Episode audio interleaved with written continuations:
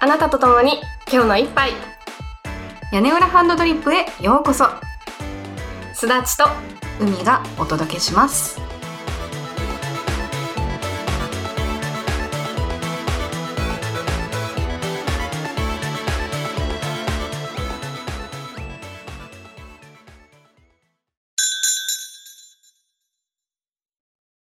はいバーメリカフェこんにちはコーヒーはいかが世界の言葉で何語でしょう今回は何語でしょうかえらいシンプルな言語だねそうねカジュアルな感じの言い方なのかもしれないちなみにさその言語を喋ってる人は世界に何人ぐらいいそうなの私に人口のことを聞 く数字の弱いのみさん に国は一つああじゃあメジャーな言語ではないんだねメジャーそうねあのみんな知ってるって聞いて多分知らないっていうと思うなるほどうねんただうん、今回のテーマに沿った言葉ではあるおー正解は本編の後で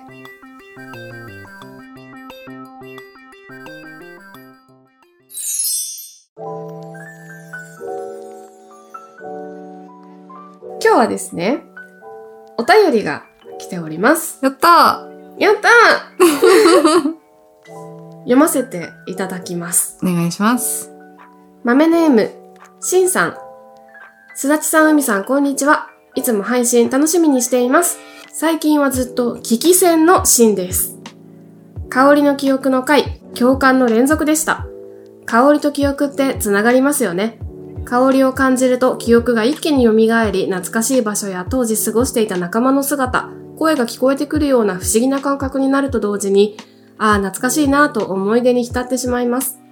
青春の香りは、84のマリン系のやつとライオンハートの香水、ちょっとタバコ臭い古びたゲームセンターの匂いです。当時、ライオンハートって青い瓶に入った香水を使っていたので、青春時代の思い出が詰まっています。また、今より文営に対して緩かった時代なので、街のゲームセンターに行くと、ちょっと制服に嫌な匂いがついてしまいます。そこにマリン系の84をかけるのですが、全体的な青やマリン、海のような香りが青春の香りのようです。今も青春時代の延長のような生き方をしていますが、記憶と香り、そして僕にとってはそこに音楽、特に吹奏楽部の中高生と過ごす部活動の時間が自分の青春時代と重なり、日が暮れた校舎にいるとノスタルジックな気分になります。それからアロマテラピーに興味を持って名刺に香り付けをしていました。ゼラニウムの精油をティッシュに一滴、名刺を数枚入れてビニール袋に入れておき、少し経ったら名刺にいい香りがついています。香りは揮発し徐々になくなっていくので、名刺交換の時にふわっと香ると印象的な名刺になるかもと試みました。香りと記憶はいいですね。また配信楽しみにしています。ありがとうございますありがとうございます。しんさんってあのしんさんだよねそう、電話系ポッドキャストのしんさんです。さあちゃんが偉く電話系を押してたそう、大好きなんだよ、しんさんもね。なんかゆるいの。うんなんていうの私が一番好きな回は、あの、料理しながらね、あれね録音したポッドキャストを配信してたんだけど、なんか鶏肉ってどう切るんだっけとか、独り言を言いな がら。もう超可愛いの。皮を下にして切ると切りやす いよ最近さ配信さなかったからちょっとうね、ん。気になってたんだけど、聞きお忙しい戦なんのだかなっね。て。うんね、聞き戦。聞いてくれてるってことだね。ね。我々のポッドキャ嬉ストも。しい。ありが嬉しとうい。明治の話はさ、うんすごくおしゃれだなって思って。私も、ねねえ、私もやりたい。やりたいねで。も名刺持ってない。そうなんで、私、一応名刺持ってんだけどさ、名刺交換する機会がさ、ね全然ない。ああ、ほぼほぼない。ねえ。ちょっといつかマメーズにどっかで遭遇した時のために、作るうん、屋根班のさ、なんていうのショップカードじゃなくてさ、なんあ、こういうのっいてないな、んてい言いうんだな、ろういいな。ちょっと凝った形にしてさ、正方形とあ、かさ。そうそう。こうあの、コーヒーカップの形にして。かわいい。あ、それいい、それいい。ね。ポッドカード。ポッドカーポッドキャストだけに。ド。いいね、いいね、ポッドカード。ポットカード作ろうか。コーヒーの香りつけてみるあ、いいね、いいね。つけようつけよう。浸そう。 うん。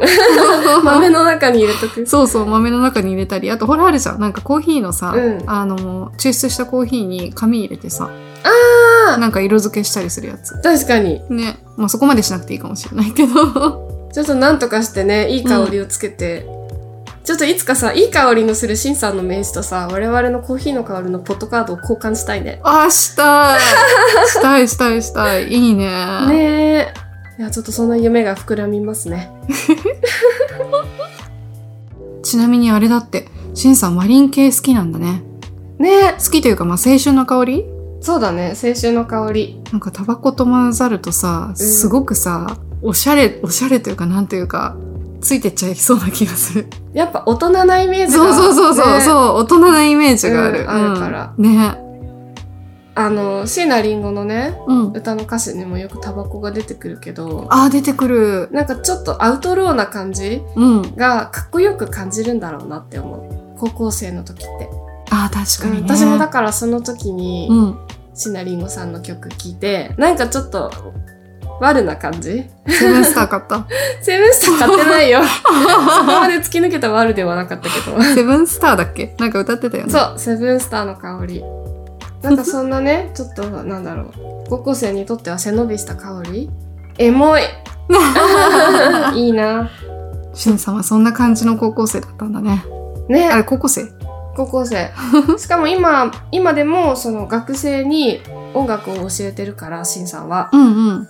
今まさにこう青春時代を送っている高校生たちを見て、うわっー、 てこいといなんじゃないかななっていいな、いいな。なんか日々そんなさ、エモさに浸れるのって素敵だね。ねえ、うん。私もなんかちょっと学校と関わる仕事を探そうかな。でも多分日常的に関わってたらさ、もうん。う自分のさ、なんだろう、こうエネルギーのなさに打ちひしがれそう。ああ、それはある。細かくて それはある。フレッシュななんでこんなに体力あんのえみたい なそうそうそう、羨ましいみたいなさ、なんかもう何でもできるじゃん、あんたたちみたいな。そうだよね。しかもさ、うんちょっとずれちゃうんだけど、あの、女の子たちがさ、なんか冬とかさ、スカートにタイツとか履かないでさ、あーねー私も履いてなかったよ。おみ足を。嘘。なんかそれもできない物から。回しをねもう寒い空気にね触れさせながら生きてたけど、大学までできてたんだけどさ、うん、社会人になったらできなくなっちゃった。突。 然突然寒くなっちゃった。あれってさ体が変化したのかさ気持ちの問題なのか何なんだろうね気持ちはあるよね。うんいや、ねもういいかな。いいかなじゃないんだけど、うんなんだろなんかね学生ってだけでさ、う。うん。なんか一枚さベールをまとったようなね頑張る力。そうそう そう頑張る力魔法の言葉だよ学生っていや、我々も青春を送ろうよ、屋根班で。そうだね、うんまだまだ我々の青春は終わってないぞ。というわけで、しんさん、お便りありがとうございます。ありがとうございますし。んさんの電話系ポッドキャストもまた楽しみにしてます。待ってます。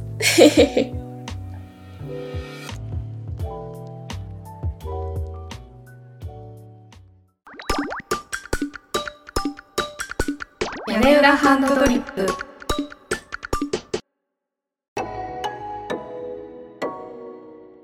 というわけで、海さん、今日のテーマは、村上春樹。パン屋最終劇。久しぶりの村上春樹会ですね。そうなんですよ。ねえ。最近ね、私は海辺のカフカ読んだりしてたんだけどう、んうん。なんかちょっと語ってみたいと思う村上春樹作品に久しぶりになんかこう、行き当たったというか、パン屋最終劇読みましたよ。読みましたよ。いいもうんん。短編集なんだよね、これね。そう。短編集で6個の話が入ってる。どうですか私さ、うん。すなっちゃんと合うかなあのね、一番話の構造に興味を持ったのは象の消滅。おー。で、ファミリーアフェアも好きだし、ローマ帝国の崩壊、1881年のインディアン放棄、ヒットラーのポーランド侵入、うん。そして強風世界。これも割と好き。今、海が読んだローマ帝国から強風世界は一つの短編集の、あ、短編集というか短編のタイトルなんだよね。すごいよね。こ長いれの。。そう、なんかね、一見バラバラに見える話が6つ入ってるんだけど、なんか私はこう共通のテーマと共通のモチーフがあるじゃないうんうん。だからこう最初読んだ時なんだこれって思ったけど読み進めていくうちに最初の方に読んだ話の内容があそういうことなのかなとかこう気づきがどんどんどんどん頭の中にスパークするような感覚があって面白かった。ああ、これが連続する話としてね。うん、そっかそっかそっ。か。あの、物語そのものは連続していかないんだけど、うん、その、テーマ性をどんどんこう刺激されるような。そうそうそうそうあそうそあ、う。なるほどね。全編通して、うん。なんかこう、狂った歯車との向き合い方を、いろんな角度で、6個の物語にしたのかなーって感じたの。ああ、確かに。なんかもう全、全部さ、うんどこかしら歯車が狂ってるんだよね。うんうん。なんかパン屋最終劇は、一番最初に入ってる話ね。主人公が、学生時代にパン屋を襲うんですよ。でパン屋をごパンを強奪しようとするんだけどなんかそのパン屋の店主との絡みで強奪せずにこう譲り受けてしまうというかなんかこう合法的にパンを持ち帰ってしまうんだよねでそれで歯車が狂ってしまってそれによって生活がちょっとなんか違和感を感じてたんだけどこう結婚した後にその妻がその歯車を無理やり戻そうとする話だなと思ったの。あ、そういうことか。あ、彼女が助けてくれたんだ、ある意味。そう、なんか最後さ、助かったかどうかわかんないんだよね。とりあえず行動を起こして、最後その歯車が元に戻ったかどうかまでは描いてない感じなんだけど、うん。とりあえずその狂った歯車をどうにかしたいっていう風に行動を起こすのがパン屋最終劇っていう話なのかなって感じて、うんうんうん。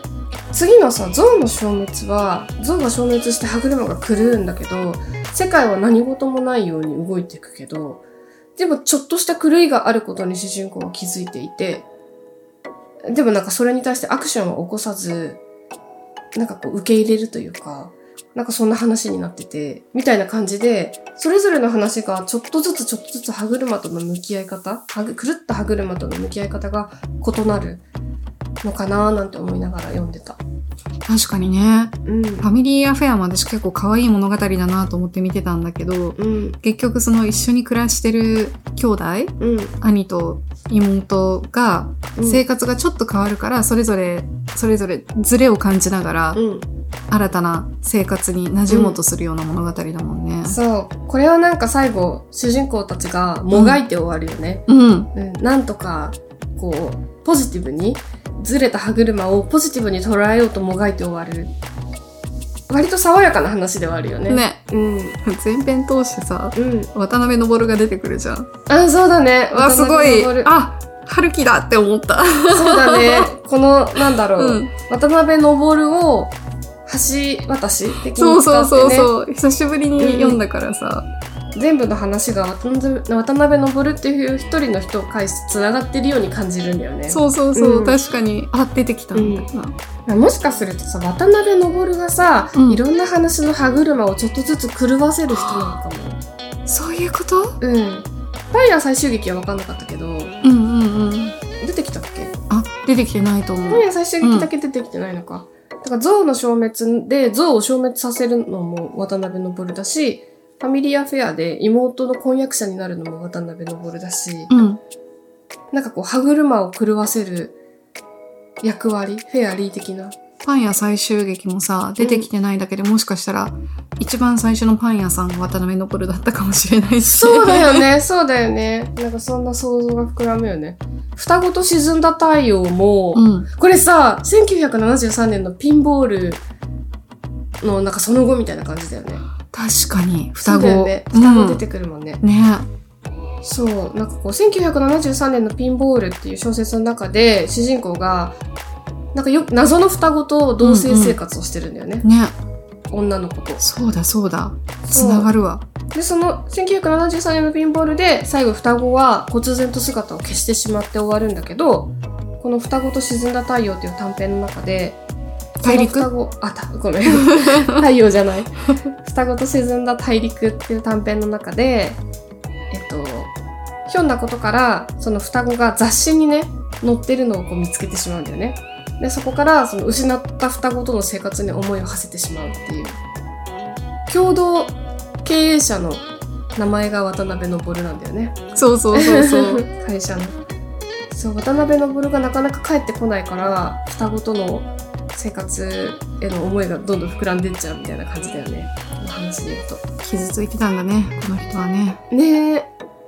なんかちょっとその、前読んだ小説と続編的なものが出てくるとちょっと嬉しいよね。うん、わかるわかる。つながってる。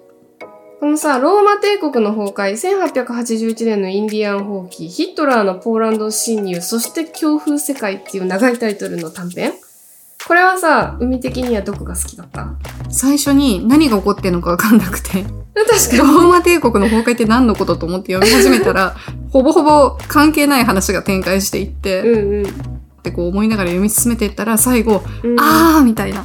ね。これはなかなか、なんだろう、爽やかな話ではあるよね。そうね。うん、なんかこの話はさ歯車が狂ったって感じじゃないんだけど、うん。この話の最後にねあのこういう周到なシステムをとっていればこそ僕はこの22年間一日も欠かすことなく日記をつづつけ続けていられるわけなのだって書いてあるじゃないうん。だからこのシステムっていうものが大事なんだってことを強調する話なのかなと思ってあー、なるほどね。歯車がうまく回っているというかあー、回らせるために、こういうことを僕はしてるんだぜ、みたいな。そうそうそうはあ、はあはあはあ。歯車を意識させるなんかインターバル的な話なのかなと思って、インターバルって思うとなんか、うんね、突然すぎるから、この話が。そうそうそうそう いきなりなんか毛色の違う話が入ってそうそうそうきてでもね、なんか多分、すごい比喩がいろいろあるんだろうなと思いながら、うんそこを私はちょっと時間切れで考そうねえられてない。いや村上春樹の小説はさ、うん。絶対この言葉のに2つの意味があるとかそうそうそう絶対あるんだそよう。ねなんかこう、すごく深掘りをうん楽しめる作品になってるじゃない。うんね。そう思うだからさなんか最初に海が言った解釈と私が言った解釈もうん。それぞれ正しいと思うしそれぞれ間違ってる可能性もあって、うんうん。村上春樹さん自身は別にこう解釈してほしいとかって多分思ってなくて、確かに。うん。なんか、いたずら心でいろいろ書いてると思うんだ よね。想像するにね。わかるその、あれ。そう。だから、この解釈が絶対的に正しいみたいなのはあんまなくてさ。うん。だから面白いっていう感じ。ねそうそうそうそう。で今ちょうどさ、ねじ巻き鳥クロニクルを、うん。長編小説を読んでるんだけど、この短編にもさ、ねじ巻き鳥と火曜日の女たちっていうのが入ってて、ちょっと、あっと思った。ね。うん。なんだっけこれを元にしてクロニクルが書かれたんだっけ多分そうだと思うこれもなんかすごく不思議な話だよねうん。これも多分猫がいなくなったっていう事実が歯車の狂いでそこからなんかこう夫婦の会話が噛み合わなくなったりとか、うん。なんかちょっとずつこうおかしくなってってるのかなっていう気がしたなんか、そう、歯車うんの話を聞くとすごく腑に落ちるというか、うん私は単純になんていうか久しぶりにこれを読んだ時に、うんこの男の人がどこか外す感じをすごいこう、なんていうか惜しいそこじゃないみたいなのをすごいこう、そっちじゃないそっちじゃないっていう。そうだようね、ん、なんか人の気持ちがちょっとわかりわからない人なのかなみたいな、なんねえかそんなねあのたまにいるじゃん。割とその男性から聞くことが多いんだけど、うん分かってないってよく言われるんだ僕はみたいうな、んうんうんうんそれを体現したような話だなみたいな。そうだね。彼には別に非はなくて、うんあの、悪い人じゃないんだけど、うんなんかね、そうなんか違うみたいな。そうなのよそういううん、わかるわかる。いや、前編通して、私とっても満足度の高い短編集だった。うん。ねうん。え。これ、みんな読んだ方がいい。めちゃくちゃ面白い。なんか昔さ、うん。この小説買ったんだけど、うん。当時自分の気に入ったページに、うんあの目印をつけるのがマイブームだったのよ。うんうん。でこの本にも漏れなくうん。目印がついてたんだけど、うんまあ、ページの右上を右端を折るっていうだけなんだけど、うん一体なんで折ったのかすっごいわかんないあ、それも興味深い ね。なんか過去の海はそう、何かすごく響いたのに、今の海には響かないっていう全のは然響かないな悲んかそれ面白くないしい海を取り巻くさ、うんいろんな空気感がそうさせてるんだろうね。ちょうどね、ファミリーアフェアとかだと、妹は何とかのレコードをかけたとか、うんうん。で、お兄さんはどういう音楽が好きなんですかこういうの大好きだよと僕はやけていった。他にはブルース・スプリング・スティーンとか、ジェフ・ベックとかドアーズとかさ、多分これ聞こうと思っておったんじゃないか。あ、なるほどね。この音楽ちょっと気になるそうみたいな、そね。うそうそう。なんかさ、春樹の小説って音楽たくさん出てくるけど、うん。音楽にも意味があるんじゃないかとかあ、わかるなんそううんね。思っちゃうんだよね。音楽聴かないとちょっともしかしたらこの物語わからないのかもしれないって思うことがある。うん、ね。そうなんだよ。私それで言うとね、このパン屋最終、最終劇一番最初の話に出てくる、ワーグナーのオペラあー。これと、この話の内容ってリンクしてるんじゃないかと思って、うんうんうん。めっちゃワーグナーのオペラを聞いたかいや聞いてないんだけど解説を読んだあー、どうだったどういう物語なのかでもなんかリンクしてそうな感じもするし、うん。全く関係なさそうな感じもするんだよねなんだっけなうんとねあったあったワグナーワグワーグナーワグナーワグナーの序曲序曲集序曲集を聞いてたのそう、なんか、あのー主人公が学生の時にパン屋を襲撃した時に、パンをよこせみたいな感じで、その店の店主に言ったら、店主が、あのーもし今、店内でかかってる曲を最後まで一緒に聴いてくれたら、パンを全部持って帰っていいよっていう交換条件を出してきて、それを飲んじゃうと。で、それによって歯車が狂うって話なんだけど、その、一緒に音楽聴いてほしいって言った音楽が、ワグナーの序曲集で、えっと、タンホイザー。タンホイザーか。そ有名だね。う。そう。タンホイザー。タンホイザーの内容知らなかったから、うん。調べて読んだんだけど、なんか関係ありそうで、関係なさそうで不思議な感じだった。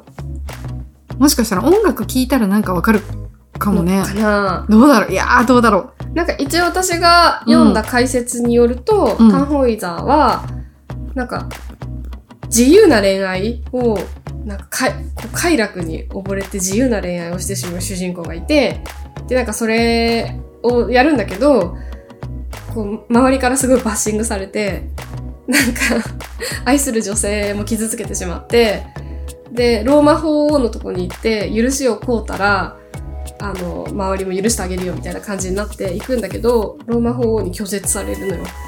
そしたら、なんかその、愛する女性の人が、私の命と引き換えに彼を許してくださいみたいな感じで、あの、自害してしまって、で、彼は帰ってくるんだけど、自分の愛する女性がもう亡くなってることを知って、ショックを受けて、なんかそのまま息絶えるのね。そしたらそこにローマ法王が歩いてきて、あなたを許そうみたいなことを言ってタイミングが合わずに終わるみたいななんかう。あー、なんかロミオとジュリエットみたい。そうそうそうそんな感じだったはまらないな。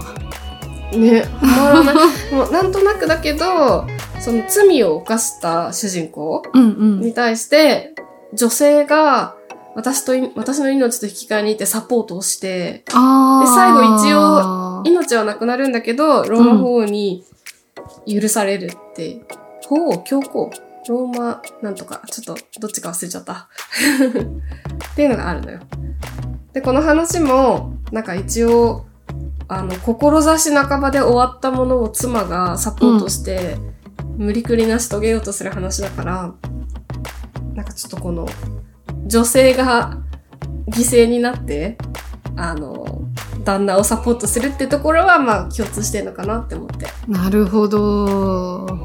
でもちょっとこじつけ感はあるんだよねあー、でも、どうなんだろうね。これこそシンさんにちょっとあ確聞かいにてみたいかシも。ンさんに聞いても聞いてみたい、そう私もタンホイザーの解釈は多分めっちゃ浅いしょうがないしょうがない。音楽はしょうがない。 特にクラシック。でもねこのパン屋最終劇はすごい大好きなのがうん。パン屋を襲うっていう目的が達成できずに狂ってしまった歯車を元に戻すためにマクドナルドを襲うんだよねうんうん。パン屋が見つからないからっていう理由でマクドナルドもパン屋の一種だみたいな感じでもうそれが最高に好きでなるほど。でビッグマックめっちゃ強奪して食べて満足して寝るっていうオチなんだけど仲間そのなんていうのかな悪いことしてるんだけどなんか滑稽で憎めない感じがすごい最高に好きだなと思ったなんかこの作品ってさ、すごい喜劇みたいだよね。舞台っぽいなっていうのは思ってて、そうだねで、すごい随所にその滑稽な笑いがね、うん散りばめられていて、そうだね結構その結婚したのに彼女のことを全く分かっていなかったみたいなの面白いなと思っうんて、夫婦ってこんなものなのかなじゃないけど、まさか自分の妻が散弾銃を持っているなんてそうそうそうまそさう。か自分の妻が深夜にマクドナルドを襲おうと言い出すなんてみたいなしかもめっちゃ手際がいいみたいな。そうそうそうそう。最高だよねねいや本当今海が言ったみたいにこの話は舞台にしたらめっちゃ面白いと思うえ。ねうんパン屋再襲撃最高でちなみにさパン屋襲撃っていう話もあるらしいんだよねあったっけなんかそのこの本じゃないんだけど、うんなんか村上春樹さん過去に書いてるらしいんだよへえ、あれどこに入ってんだろうそれ。なんかね調べたんだけど、うんなんか昔の雑誌に入ってたらしくてへえ。ちょっとね手に入れる方法が見つからなかったの中村春樹さんって面白いことするよね。ねえいやパン屋最終劇は私の中でこの短編集というかこのこのお話ねうん。この短編自体がめちゃめちゃお気に入りになったそっかー。かなり今図書館期間と並ぶほどのお気に入りあ、ほんと、うんちょっと話ずれちゃうんだけどさ、うん私この本を読んでる時に音楽流してたんだけど、うん村上春樹さんの作品と音楽とかさ、うん聞く人によってはもう、ね、何言ってんだって怒られるかもしれないんだけど、うんすごく自分として読みやすいっていうか、スイスイ話が入ってくるっていうか、めちゃくちゃ合うなって思った音楽があったのよ。うんで、それが、うんしつこいかもしれないけど、うん大豆田十和子と3人のうん夫最後の元夫元うのサウンドトラック、めちゃくちゃん合うのよ。へえそうなんだそう。誰かちょっと同じ感覚がいないか、ぜひ試してもらいたいんだけど。えこの話に合うの村上春樹全般に合うの全般に合う。そうなんだ全般に合うと思う。今の私うはんすごく村上春樹を読むんだったら、坂東裕太さんのサウンドトラックを聴いていたい。へえ言語化するとさどの部分がどう合うと思ったあのね、坂東裕太さんの音楽ってすごくおしゃれなんだよね。おしゃれな上にうん少しオペラ味が入ってるんだよ。あ大豆田十和こ子のサウンドトラックはね、特に。ミュージカルっぽさがあるってことそこまで激しくはないんだけど、んバックにする音楽としてうん抑えられてるああ上に、でもなんか音ですごく綺麗に遊んでいて、なるほどね絶妙なバランスなんだそうなのよ。オペラミがあるっていうのが大好きなの。展開があるの。音楽、うんあの、どの音楽も展開はあるんだけど、うんなんていうか、そこに裏にいろんな話が隠れていそうな感じ。ああなるほどね、うん。えそれ試してみたいなちょうど今ねじ巻き鳥読んでるから合うかなどう かなちょっと試 したでもさ村上春樹さんの話ってさこの小説にはこの音楽が合いそうみたいなのない、うんうんあるあるあるある。ねなんか私、風の歌を聴けとかは、物悲しい音楽が合うと思うんだよあね。なんかやっぱり、心にさ、うわんだかまりを抱えた人たちの話じゃない、ーうん。あれって。だから明るいポップな音楽というよりは、なんかどこか不協和音のあるような音楽が、やっぱ話のトーンに合うのかなと思ったり。うんうん。うん。ダンスダンスダンスとかはさ、おなんか、うん。ポップな音楽がさ、割とあったりするよね。合う合う。うんまあでもダンスダンスダンスはさ、すごい音楽めちゃくちゃ出てくるじゃん。出てくるね。ね。うんだから、なんか、その系統の音楽と合わせたら、うんものすごい相乗効果を発揮するんじゃないかって思ったりするんだけど、まあ確かにね試。せていない。あと、私の本当に勝手なイメージなんだけど、多分村上春樹さんの小説は、もう、昭和なんだけど、うん舞台がね。もう私のイメージの中では、なんとなく平成初期のイメージがあって、ななんか、ポップカルチャー、うんうポんップカルチャーの中でおしゃれな人た、おしゃれなんだけど、なんかどこか、また昭和を引きずってる感じの、あの、世界観が、私の頭の中にあって、だからフリッパーズギターとかが、なんか割と曲調が合ってる気がするんだよね。確かにそうだよね意外と本読んでるとさ1960年代とか出てきてさ、 60年代って聞いちゃうと、なんかとても昔に感じるんだけど、ねでもさ、小説の実際に描かれてる世界観、頭の中でこう構築されていく世界は、私の中ではなんか平成初期のイメージが勝手にあっわかてる。かもうん。うんダンスダンスダンスの中でシェイキーズが出てくるじゃんうんうんうん。シェイキーズってすっごい昔に行ったことがあるような気がして、うんうんうん気のせいかもしれないけど、うんうんでそれはやっぱり平成なんだよね。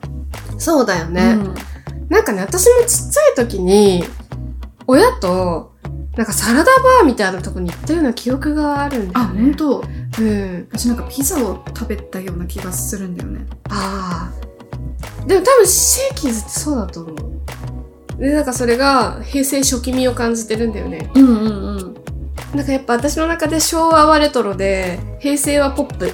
ネオンとかがありそうそうなそう感じそでう。で、村上春樹さんの小説はどっちかというとポップなんだよ。レトロじゃなくてポップ。うんうんうん確かに確かに。うん。わかる。イラストもポップだからかな。佐々木真希さんのね、イラスト。すごい好本当き。素敵そうね佐々木真希さんのこの無機質なイラストと村上春樹さんのポップな世界観は本当に合ってるよねうん。ねこのデザイン考えた人本当に最高だと思う、え。う、なんんでこんなの描けるんだろう。素晴らしいそうまあ総括するとだよパン屋最終劇は最高ですいいと思います。これ本当読んでほしいないや、短編いいね。短編いい村上春樹さんの短編は長編につながるんだよ、うんうんうんうん。しばしばそれが最高だよねうん。いや、なんかさ、つらつらと話したいことをさ、うん。こう、特に順序立てずに話しちゃったから、わからない部分もあるとは思うんだけど、うん。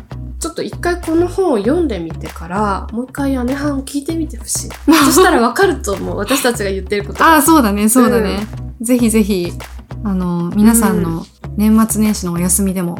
ね、この本本当にライトに読めるから、ちょっと村上春樹読んだことない人でも入りやすいかもしれない。入りやすいし、最初が面白いから、面白い。ね本当に面白い。そうそう。笑える感じだから。本当に笑える感じ双子と沈んだ大陸は1973年のピンボールとつながってるからこれを読んだ後に1973年のピンボールに手を出すっていうのも結構ありだよねああ、いいね、いいね。うんそうおすすめですおすすめです。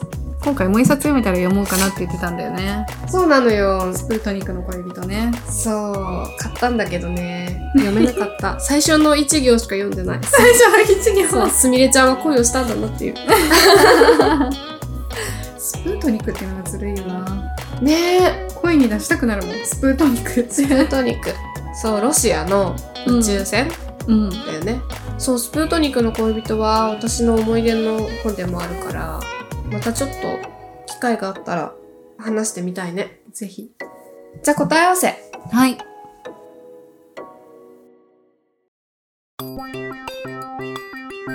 今日の皆さんこんにちは。コーヒーはいかがはい。バーメリカフェ何語だろうかはいバメリカフェだいたいエリアをちょっと行って絞っていく戦法を取りたいと思い ます。どうぞ。えー、ユーラシア大陸。ユー、ユーラシアってどこからどこまでだっけあ、入ってる入ってる入入っっててるる入ってる。ユーラシアが入っ、ユーラシア大陸。ユーラシア大きいね。大きいんだよ。ヨーロッパは違うでしょヨーロッパ入ってる入ってる。あ、じゃあヨーロッパってことだ。 うーん。であもでもなあんか、の、響きうが、ん。ちょっとフランス語っぽいんだよね。おーはいは違うけど、んなんか、村上春樹さんにちなんだ言葉にした。そうか、言ってたね。うん。ミコノスト。お、すごいさ、うん。ね。ピンポイントで来るよね。いや、なんか もう読み込んでる。 る人が言う、あれだよね。いたなと思って。いや、私も本当はね、うんあの、村上春樹さんっていうと、私の中ではよ、うんあの、キプロスなのうんよ。うんうんで、確かにキプロスって、あ、ギリシャ語やったなとか、うんトルコ語やってもいいけど、キプロスの国のことを考えたらアルメニア語かなとか思って、うんでもアルメニア語ってよくわかんないなって、 うんそこで止まってしまったっていうね。それで別のヨーロッパの、そうなんです。まあ、一応ハルキにゆかりのあるはい。どの作品とかあるそれを言っちゃおしめよあ。分かっちゃ うわけねそうですよ。待ってダンスダンスダンスでもないし羊でもないしノルウェーピン ポー一番わかりやすいとこだった、ンドストレートに。そういうことね、うん。ノひルウねェらーのず。森 はいバーメリカフェおーノルウェーノルウェー。ノルウェーってさあの私まだ読んだことないのよノルウェーうんの森、うんうんノルウェー関係してんのいや、もともと、その、ノルウェージャンウッドっていう、ビートルズの歌かなんかうんがうんう関ん係してたんじゃなかったっけ、あそっかそっか別にノルウェーに行くとかそういうことではない。ではないんだ、うんビートルズの歌をオマージュしてるんだかもしれない。そうじゃないかもしれない。うんちなみにさノルウェーの森ってさ、んノルウェージャンウッドだからさ本当はノルウェー製の家具って意味じゃんとかっああ、うんうんうん。言うじゃんうん。てでもはるきさんはいやノルウェーの森っていう役が正しいんだって言っててなんかそれなんではるきさんそんなこと言ったんだろうってずっと考えてたのうん。で、ノルウェーの森まだ読んだことないんだけど、ん私はちょっと思ったことがあって、ノルウェージャンウッドはノルウェー製の家具なんだけど、ノルウェー製の家具に囲まれた状態を、ノルウェーの森って訳すこの詩的な感覚が、彼的には大事だったのかなとか思って。はなんかビートルズの歌もさあ。、うん。なんか女の子を連れ込んで、連れ込んだか女の子の家だかに行くだかして、そこの家がノルウェー製のなんか木材で作った家具とか床とかが溢れてるみたいな歌だよね。そうなんだ。そう、 た確か確か。そうなんだ。そうそうそう。確かうね。んうんうん。私ね、うん。ノルウェーの森が、うん。村上春樹作品の中では、うん。私の中ではそんなに順位が高くないというか、そうなんだ。むしろ、あの、はっきり言っちゃうとそんなに好きじゃない。そうなんだ。ので、きちんと読んでない。おうー。ん。でもさ、代表作って言うじゃん。言われてるじゃん。うん。合わなかった。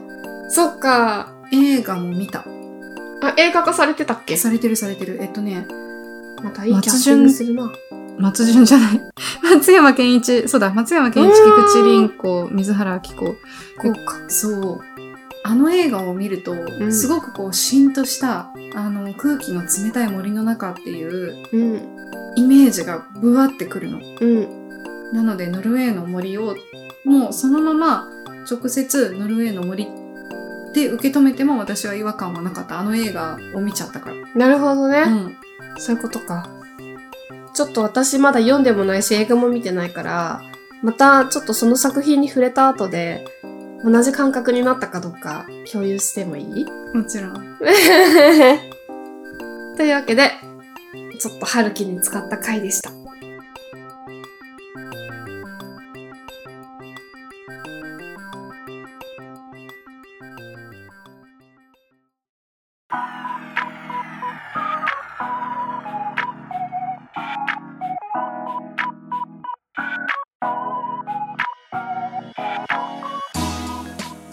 今日の一杯いかがでしたか屋根班ではマメーズの皆様からのお便りを募集していますフォームでも、メールアドレスでも。メールの方は、やねはん .coala.gmail.com、yanehan.koala.gmail.com です。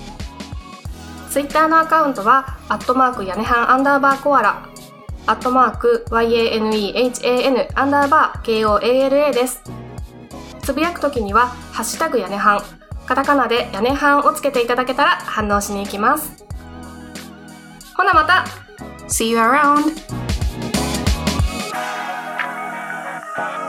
キーバタン